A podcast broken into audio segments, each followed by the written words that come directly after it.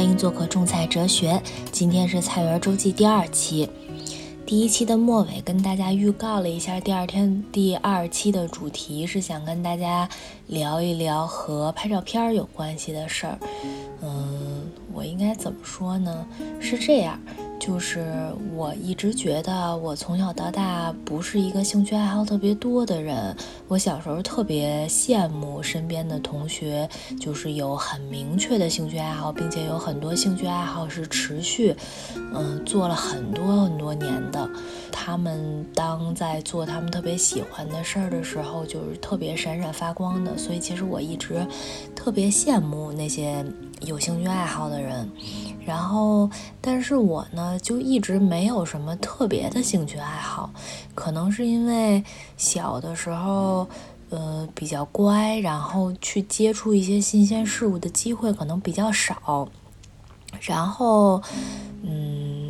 可能就是这个原因。然后，但是呢，我为数不多的兴趣爱好里面，拍照片应该算得上是一条。就是因为我们家是一个摄影氛围特别浓厚的家庭，就是，嗯，我小时候的相册特别多，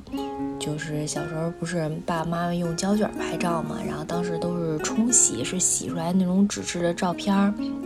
然后我有好几好几大本大相册，然后里面都是我从一出生的照片就有，然后一直到我长大，每一年都是很齐全的，所有的发型，我小时候喜欢的衣服什么的都有在照片里拍到。然后呢，我爹是一个特别喜欢摄影的人，他是之前工资一个月可能一百块钱左右的时候，他是可以一下一次性花一千多块钱买一台相机的人，所以就是他特别喜欢拍照片，而且我爸买的相机。以前拍胶卷的时候，都还是买的单反，就我们家没有胶卷傻瓜机。然后我爸就前两天还在家里翻呢，就是除了相机，然后还配套的好几个镜头，然后三脚架，然后那个闪光灯啥的，反正所有东西都特别齐全。然后他买的那个相机还是马米亚的，就这牌子我都没听说过，是一个。很专业、很高端的一个牌子，我就是只听我爸说过这个牌子，在其他地儿都没听说过。然后导致呢，就可能这个牌子的流通性也不是特别好。现在就是坏了那个相机，找地儿修就修不到。就当年就是数码还没有特别流行的时候去修，就已经师傅说修不了了。然后后来我前几年还在网上问了一些师傅什么的，就是都没法修，相关的配件啥的都没。有，然后就我爸特别喜欢摄影，然后再来就是我舅舅，我舅舅就是我妈的哥哥，他呃以前特别喜欢拍 DV，就是我不知道他哪来的 DV 机，然后就是从我出生一直到我大概四岁吧，四年之间，我每回去我姥姥家。然后跟我弟弟两个弟弟一块玩的时候，就都是有影像记录的。然后小时候吃东西啊，然后嗯，在家里唱 KTV 啊什么的，都是有影像记录的。而且我舅舅他，我后来再回头看他当时拍的那个 DV，我感觉他特别懂镜头语言。就我舅其实完全就是干的工作跟这个完全不相关，但是他就是。镜头语言，就比如说我可能手里玩一个什么小玩具，把那玩具往旁边一扔，然后他那镜头就会追到那个玩具。然后包括他对画面的要求也很严格，就是比如说他拍我的时候，我那前面有两个小鸭子玩具，然后他就会让我姥姥把那两个小鸭子给拿走什么的。然后他，我就挺奇怪的，我其实跟我舅的关系。不好，也不是说不好，就是我跟我舅的关系不太熟，而且按理说他应该拍他儿子，就是我弟弟拍的比较多嘛。我不知道为什么我舅老拍我，就是 那种感觉特别神奇。就是明明我感觉我跟我舅不熟，但是我舅一直在拍我。反正就是 从小到大家里的这种影像啊、视频的记录是特别多、特别全的，因为在。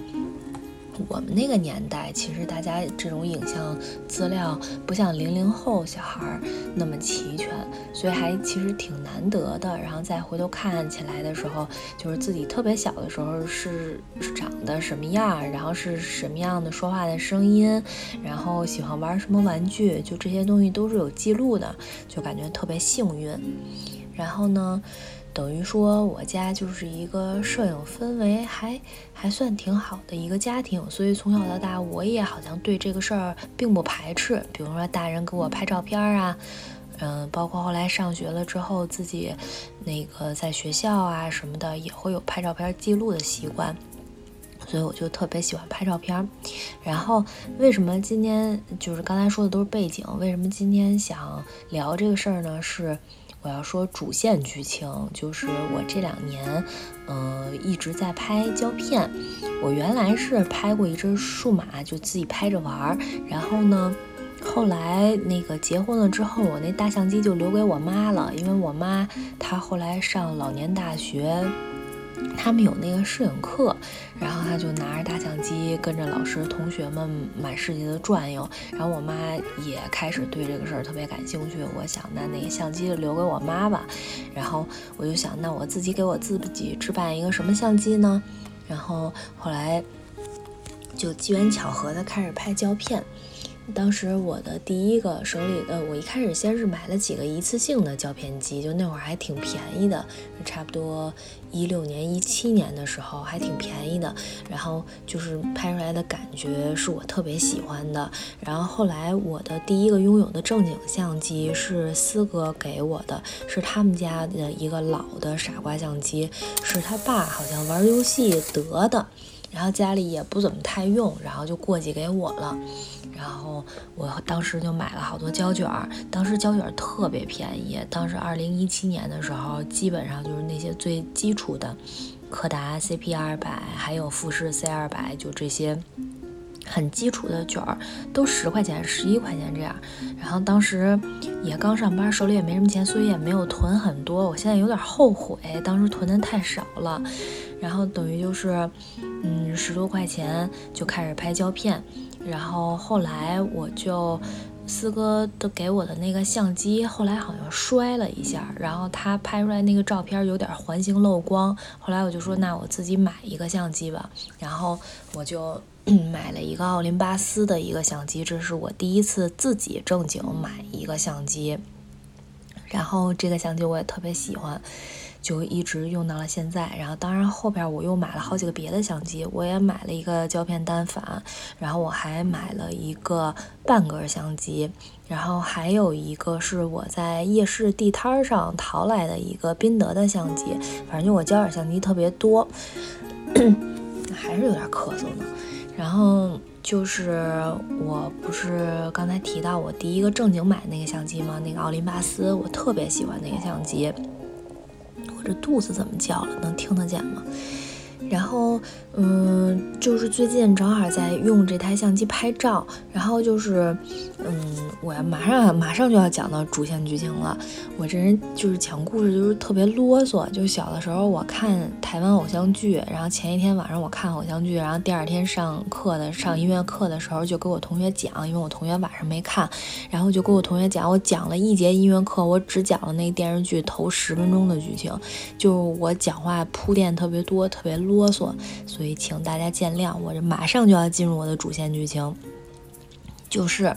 我那个呃六月初的时候跟四哥我们俩休年假，我们俩去甘肃河西走廊自驾玩了一圈，然后当时就带了两台相机。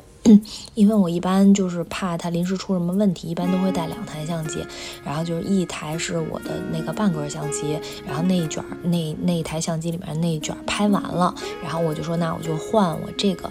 那个呃奥林巴斯再接着拍。然后但是吧，它拍了半卷儿，我那个旅行就结束了，等于就是还剩半卷没拍完。然后我洗的时候就送去冲扫的时候，就只送了。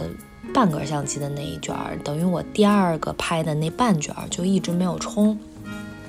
我就想说，就是这半卷儿就不是半卷儿，就是这奥林巴斯的这一卷儿出了好多的叉儿。就是它是我特别命途多舛的一卷胶卷，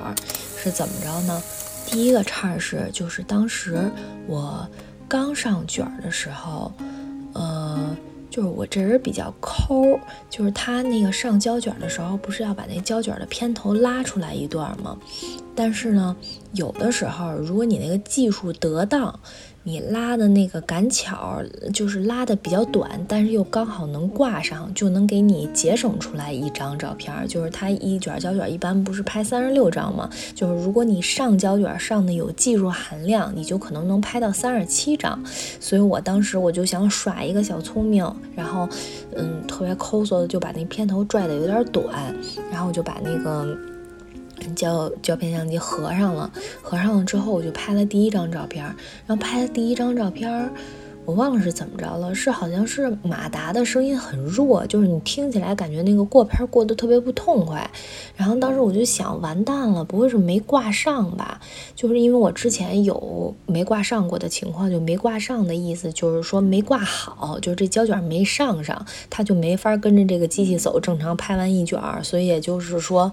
它没上上的话，然后你送去冲洗的话，它冲出来的是一卷白卷儿，啥都没有。然后呢，我就想完蛋了，我就特别紧张。但是我当时旅行还没有结束，当时我是大概旅行还剩两天左右的时间。就是胶卷相机特别麻烦的一点，就是它如果出什么问题，你是不会马上知道的，因为你没有办法看到那个照片儿，它镜头出什么问题啊，或者电量有什么问题啊，或者过片有什么问题啊，你不知道，你得等它这一卷都弄完了之后，然后你冲扫出来一看，哎有有问题，那你才会知道哦，当时其实是有问题。的，的然后呢，那个我就特紧张，又是在旅行，然后我就想怎么办？然后我就灵机一动，突然想到之前在网上学了一个方法，就是自制简易暗房。就是因为我想打开那个相机后盖确认一下情况，但是我如果要是在有光的地方打开，它不就相当于曝光了吗？它曝光了之后，它就没法拍了嘛。然后。我就在路上自制了一个简易暗房，就是把我一个比较厚的那个外套，把那个拉锁拉上，然后把两个袖子系上那个活结儿，它不就相当于一个密闭空间嘛？然后我就手里拿着相机，我跟相机一块钻进那个衣服里头，那不就基本上是一个没有光的地方了吗？然后我就在那里边把后盖给打开了，打开了之后我就用手摸了一下，是上上了，然后所以我就放心了，然后我就把它后盖给合上，就开始接着用了。但是其实我心里也有一个隐隐的担心，就是因为我把它后盖毕竟打开了嘛，虽然我自制了一个暗房，我觉得应该没有疏漏，但是万一哪个缝儿溜进去点光呢，就是也有可能会有这种漏光或者曝光的情况。然后那反正不管，我就接着拍。然后后来拍了半卷之后，就嗯回北京了。回北京之后又出了第二个岔儿。就是有一天，我跟四哥我们俩去，嗯，一个胡同的咖啡馆里边，晚上看那个露天电影儿。然后在路上，因为我其实当时拍了半卷，我就特别着急，想把后半卷给拍完，因为我给他拍完了之后，我才能送去冲扫，然后我这个去甘肃玩这一趟的照片才能一块儿出来嘛，要不然有点半不拉拉的。所以我当时就有点着急想拍完。然后刚好我们去那小胡同，特别有生活气息。我说那你要不给我。拍两张吧，然后我就让他给我拍两张，然后拍完了之后好像是怎么着来着，呃，有点摁不动，好像是有几次摁不动。然后我当时想，因为当时是那个 阳光挺足的时候，我就在想，不会是因为光太强了，所以没法对焦按不动吧？后来我就换了一个方向，光不是很强的地方，它依然按不动，就是有点毛病。然后我我想完了完了就。背着相机出来，然后啥也没拍成，然后又坏了。因为我这相机之前修过两次，第一次是我刚买这相机还没用的时候，就是二零二零年，我跟四哥去。厦门的时候，然后带着那相机去的，然后一到那儿之后，发现那个镜头就是我它我那个镜头是那种推拉式的，就是我把它一拉开，它那个镜头就会出来，然后把那个推那个推拉门往回一关，然后碰到那个镜头，那个镜头就会缩回去，它是这种开关模式。然后当时就是第一次我带到厦门的时候，是我把它给拉开之后，那镜头不出来，就根本没法拍。然后后来回来，这是修了一回。然后第二次修是我跟四哥去山西的时候。然后当时我也是带了两个相机，然后这个奥林巴斯拍完了，然后我想收起来，然后想换下一个相机。然后我当时我的书包放在我的腿上，我以为我把相机放进书包里了，但实际上我没放进去，我也放在我的腿上了。然后等我下车的时候，我就手指拽了我的书包，因为我觉得腿上啥东西都没有啊。然后但是。我一下车之后，听见啪叽一声，就是我那个相机直接摔到地上了，而且当时那个停车场那地下是那种石子路，然后还是镜头朝下那么摔的，然后就是哎呦，给我摔的稀碎。就是它好在好像没有摔到镜头，是镜头上面那个有一个那个前面的有一个盖儿，然后那个盖儿和闪光灯的罩裂了。然后这是第二次送修，就等于是我已经送修过两次，而且我其实我不太懂维修，我不知道他有没有可能是给我维修的过程当中，比如说把这个壳子给拆开，然后有点松，没给我拧紧之类的，所以就不知道是到底是咋回事儿，就特紧张。然后后来我就说算了，那就不拍了。然后我跟四哥就去看那个露天电影，那那电影还特别好看。那电影叫是一个日本电影，叫好像是叫去啊去啊神树村还是神去村啊啊啊，反正是差不多是这么一个名儿吧。就是嗯特别好看，是在一个日本的小乡村，它就是讲在这个嗯山村里面的这些林业工作者，就他们都是生活在这个山村里的人，然后他们是靠。靠山吃山嘛，然后呢，也是对山啊、树啊都是充满着敬意的。然后他们作为林业工作者，然后他们有一些，就是呃砍树的仪式啊什么的，就是一种特别神圣的事情。然后反正就是讲这个的。然后那个男主角是，就是最近比较火的那个日剧《重启人生》里边的那个在 KTV 打工的那个小福，是他是他前两年演的。就是，反正挺好看的。然后我们俩就看电影，然后我们俩看电影的时候就往那个里咖啡厅里面走。然后走着走着，我突然看，嗯，怎么有一个暗房？就是那个它外面是咖啡厅，然后呢，你要上到楼上，然后就要走一个楼梯，然后就是你从咖啡厅走到楼梯之间有一块是特别暗的。就看起来就很像暗房，然后旁边还有一个长得就是有点类似于显影液的那种东西。我想，嗯，这里有暗房，然后我就自己嘟囔了一句。然后后来，就刚好看到那个老板就在旁边，说这儿就是可以冲暗房，还可以平时上一些暗房的那个课，就教大家怎么冲扫、冲洗啊什么的。然后我就想，那不是得来全不费功夫吗？我就。赶快问了一下这个店主，就是因为现在其实胶卷相机维修其实挺难的，因为就是本身这个东西它已经不是大势所趋了嘛，所以就是做这行的人其实老师傅其实本来就很少了，而且呢很多店它都是就是它只修某一种品牌或者是某一些现在比较流通的机型。比如说，可能这个师傅平时修奥林巴斯，那你要是问他佳能的，他可能就不太懂。然后，比如说他平时修的都是，呃，比如说宾得的一些热门的机机型，然后你突然来一个冷门的机型，你找配件可能你就找不到。所以，就现在维修其实挺困难的。然后我就想说，既然碰到了一个做暗房的呃师傅，我就问一下他，他多少肯定比我懂得多。然后我就问他，我说我这个咋回事儿啊？就是就都摁不动。然后后来他就拿着我那相机，我那相机开关不是那推拉门吗？然后他就拿那推拉门左推右推，左推右推，就一直在那儿推。然后特别得意的问我，就一边推一边问我说：“你猜怎么回事？你说怎么回事？然后我当时心想，大哥你别推了，本来可能没事儿，让你给推坏了。然后后来我就说咋回事啊？然后他就说说因为你这个机器啊比较老了，然后它这壳子有点松了，你就是以后开关啊或者是拍照的时候你就得捏着点这个壳子，它就紧了。然后他就给我捏着那个壳子，然后就就好使了，就开关啥的都没问题了。然后当时我一下恍然大悟。然后但是后来我又问他，我说我这机型也不是很老啊，因为我确实我那个机型。嗯，它的保存度还是挺高的。我买的时候它就很新很新，就像新的一样。虽然它是二手的。然后后来那个店主就问我，呃，不是我咋说来着？我跟他说我这个机子也不老啊，就是应该是九几年的。然后这师傅就问我说：“你仔细想想，九几年的都三十年了，还不老吗？”然后突然反应过来，好像确实确实是有点年龄大了。然后反正这是第二个叉。然后第三个叉就是拍到快拍完的时候，就刚才第二个叉是在拍到差不多一半的时候嘛，然后拍的第三个叉就是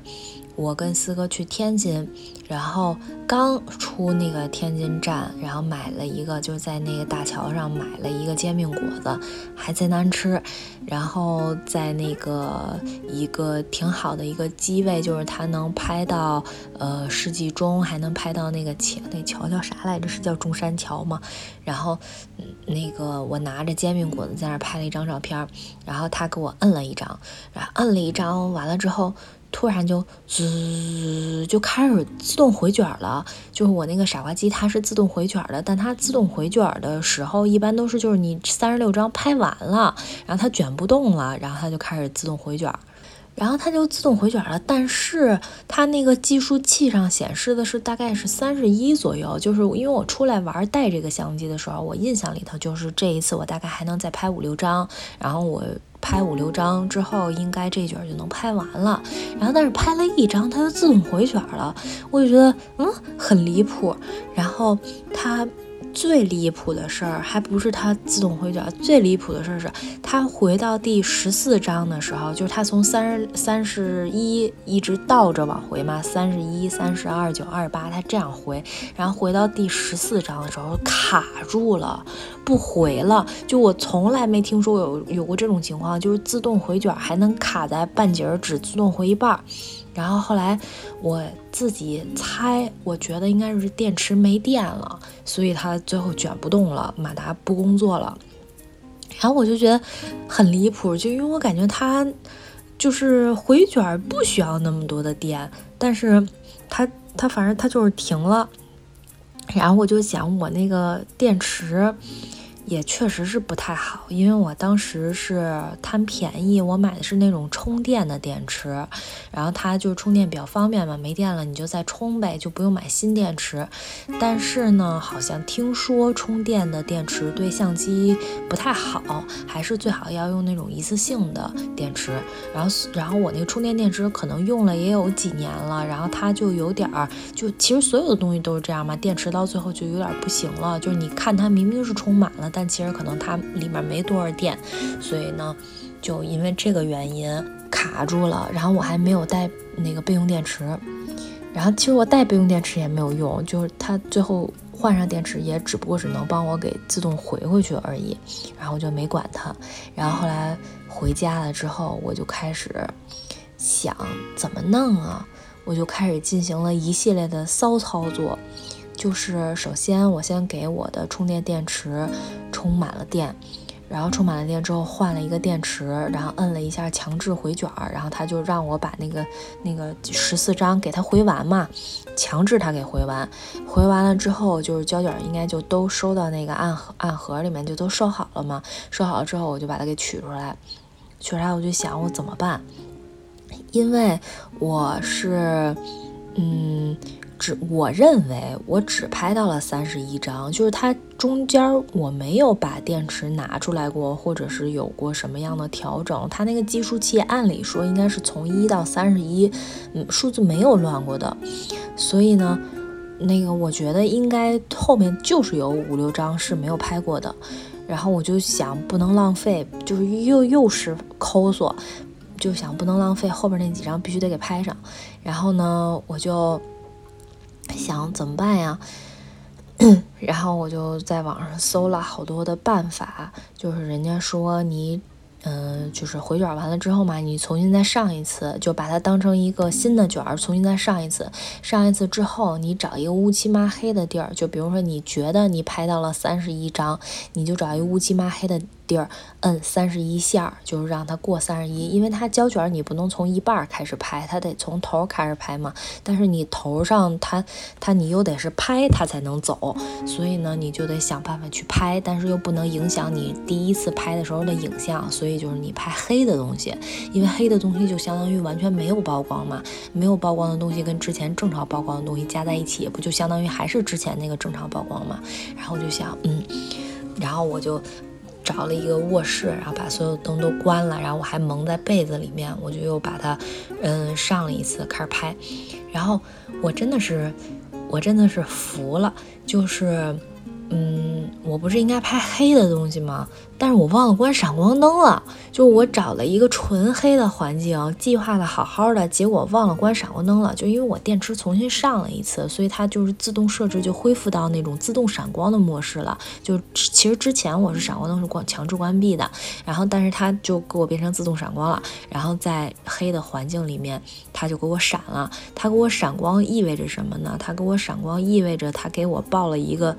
大白，就是。全部曝光，然后所以也就是说，我之前第一张拍的东西会跟这张大白拼在一起，变成一张过度曝光，甚至是纯白的照片。就我第一张照片相当于没了，就是我在甘肃的第一张照片相当于没了。然后想完蛋了，但是开工没有回头箭，然后我就。继续拍，我就把那个闪光灯给强制关闭了，然后关闭了之后就开始拍拍拍拍拍到三十一张，然后我觉得，因为我之前还算了一下数，就是把我之前印象当中记得我拍过的画面，我数了个数，我数着我觉得真的到不了三十六张，所以我还是很坚信后面五六张是没拍的状态，于是呢，我就到三十一张，我就当没事人一样，就是就当这一卷还剩这么多张。然后我就跟四哥出去把这几张给消耗掉了，就去了我们家楼下的小花园，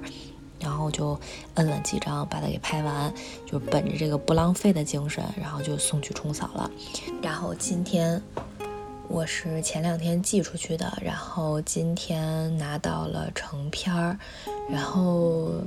算翻车吗？也没有翻得很严重，就是就跟我料想的一样，第一张果然就是几乎是全白，就已经看不清拍的是什么东西了。这第一张就没了。然后呢，中间拍的倒是都挺正常，也没有出现漏光的情况。就看来我做的那个紧急外套。暗房还是挺有效果的，就没有漏光，然后就都挺好的。然后但是就是最后五张是重报了，重报了的意思呢，就是拍了两次，两次都是正常。正常曝光、正常显影的，就相当于你拍了两张照片，它们叠在一起了。然后，而且它叠还不是严丝合缝的叠，因为你之前上卷的时候，你那个片头拽出来的那个分寸肯定会有点误差嘛。所以就是它会是几几张照片搭在一起的那种样子。然后，嗯嗯，就是所以就是说，之前它回卷自动回卷的时候。的确是这一卷拍完了，我就有点不明白咋回事儿。但是最后几张其实重报完了之后，我觉得还挺好看的。就是有几张是刚好是我的照片跟四哥的照片叠到了一起，就感觉还就是有一张是我那个站在厨房里面，然后下边是四哥，然后就相当于我那个脚。踩着四哥的脑袋，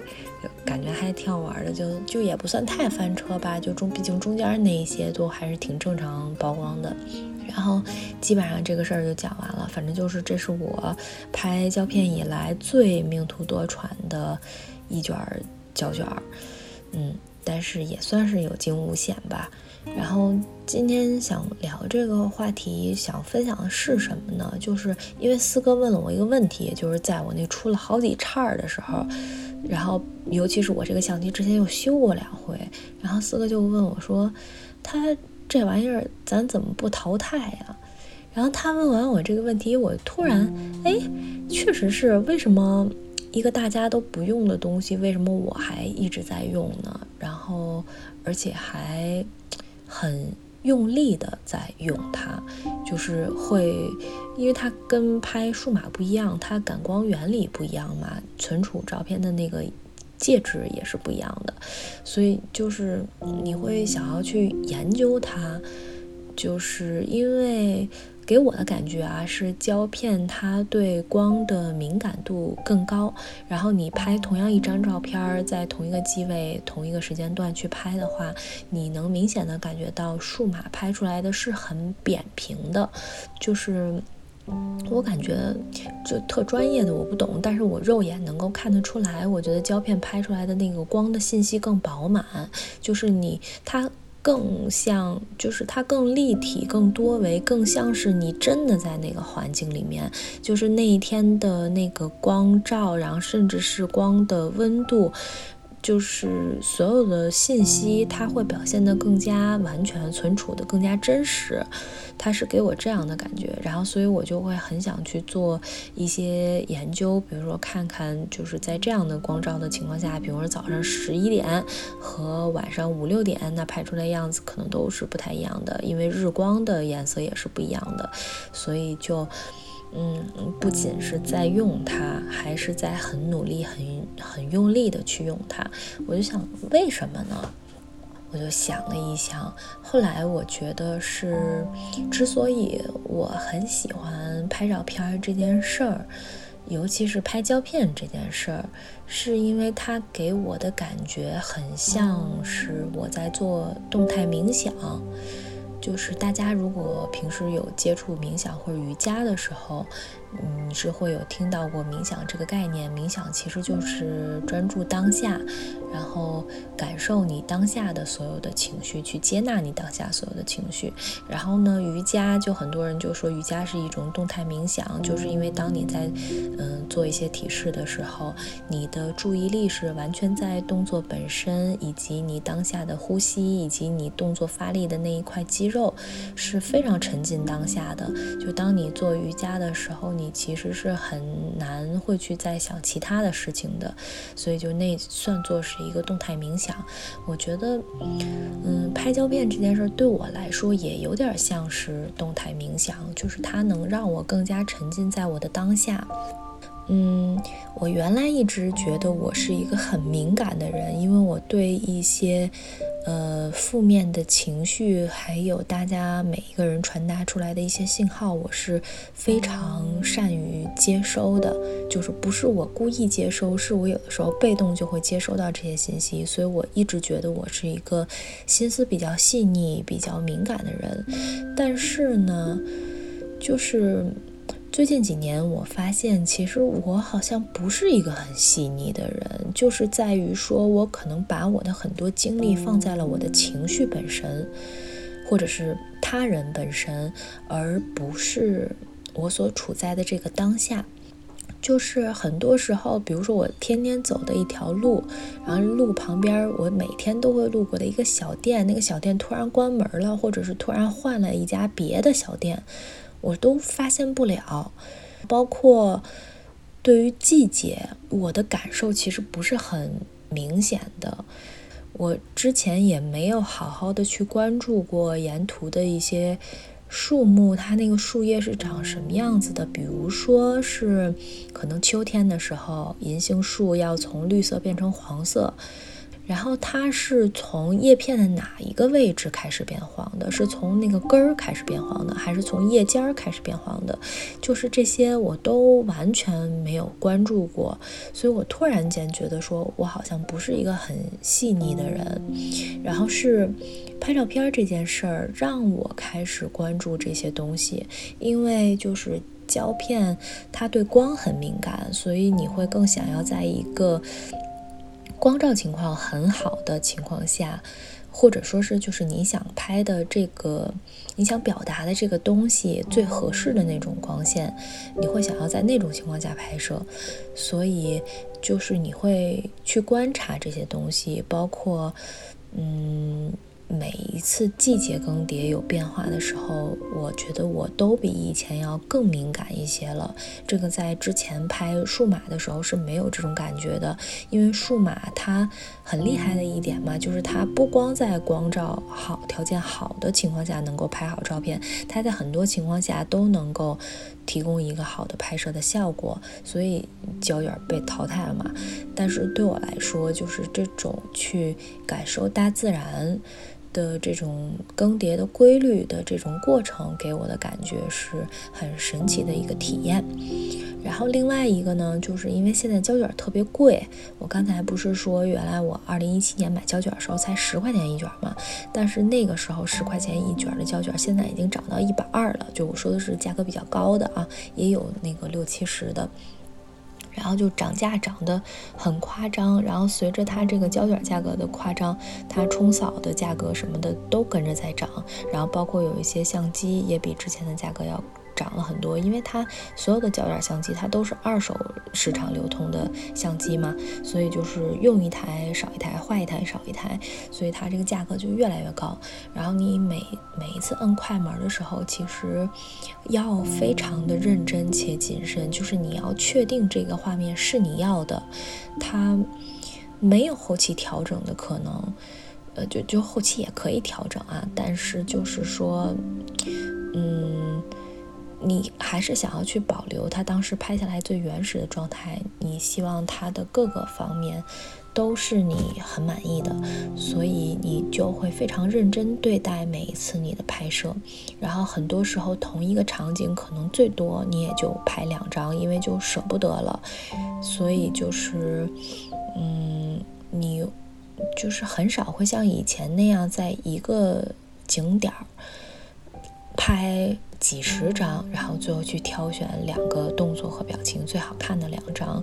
就是好像跟以前拍摄的方式是不一样了。所以呢，你通常一卷儿三十六张里面。可能你要拍两个月，甚至有的时候会拍半年才会把这一卷拍完。然后你有的时候你在这一卷去送去冲洗的时候，你可能根本就不记得你在这半年当中拍了什么内容了。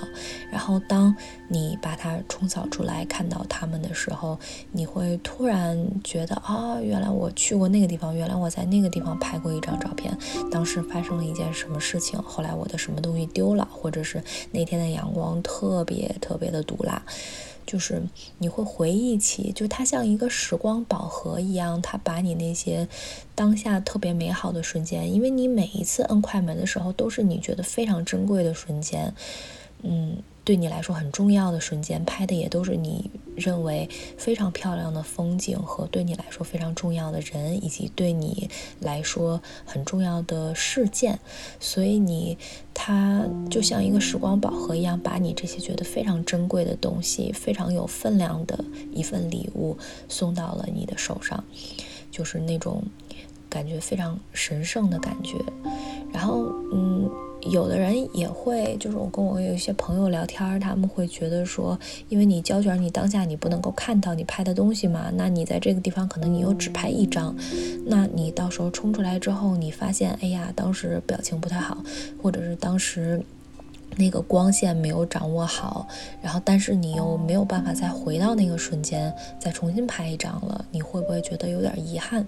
但是我是，我反而觉得不遗憾，就是。每一个瞬间都是独一无二，而且很珍贵的。就是当下那个瞬间，我就是没拍好，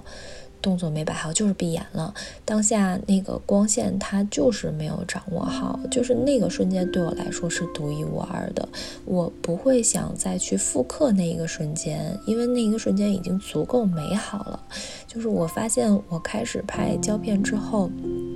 我对于。照片和照片里的我自己，我没有那么执着于一定要是美丽的，嗯，我会更希望它是真实的。会觉得那个是我的生命力，就是那个时刻的我，的确就是那个样子的。然后我在五年后、十年后，甚至再老一些的时候，再重新回去看那些照片的时候，我会觉得这就是记录的意义。我会知道，哦，当时我是这样的一个状态，而不是当时我特别的美丽。所以这是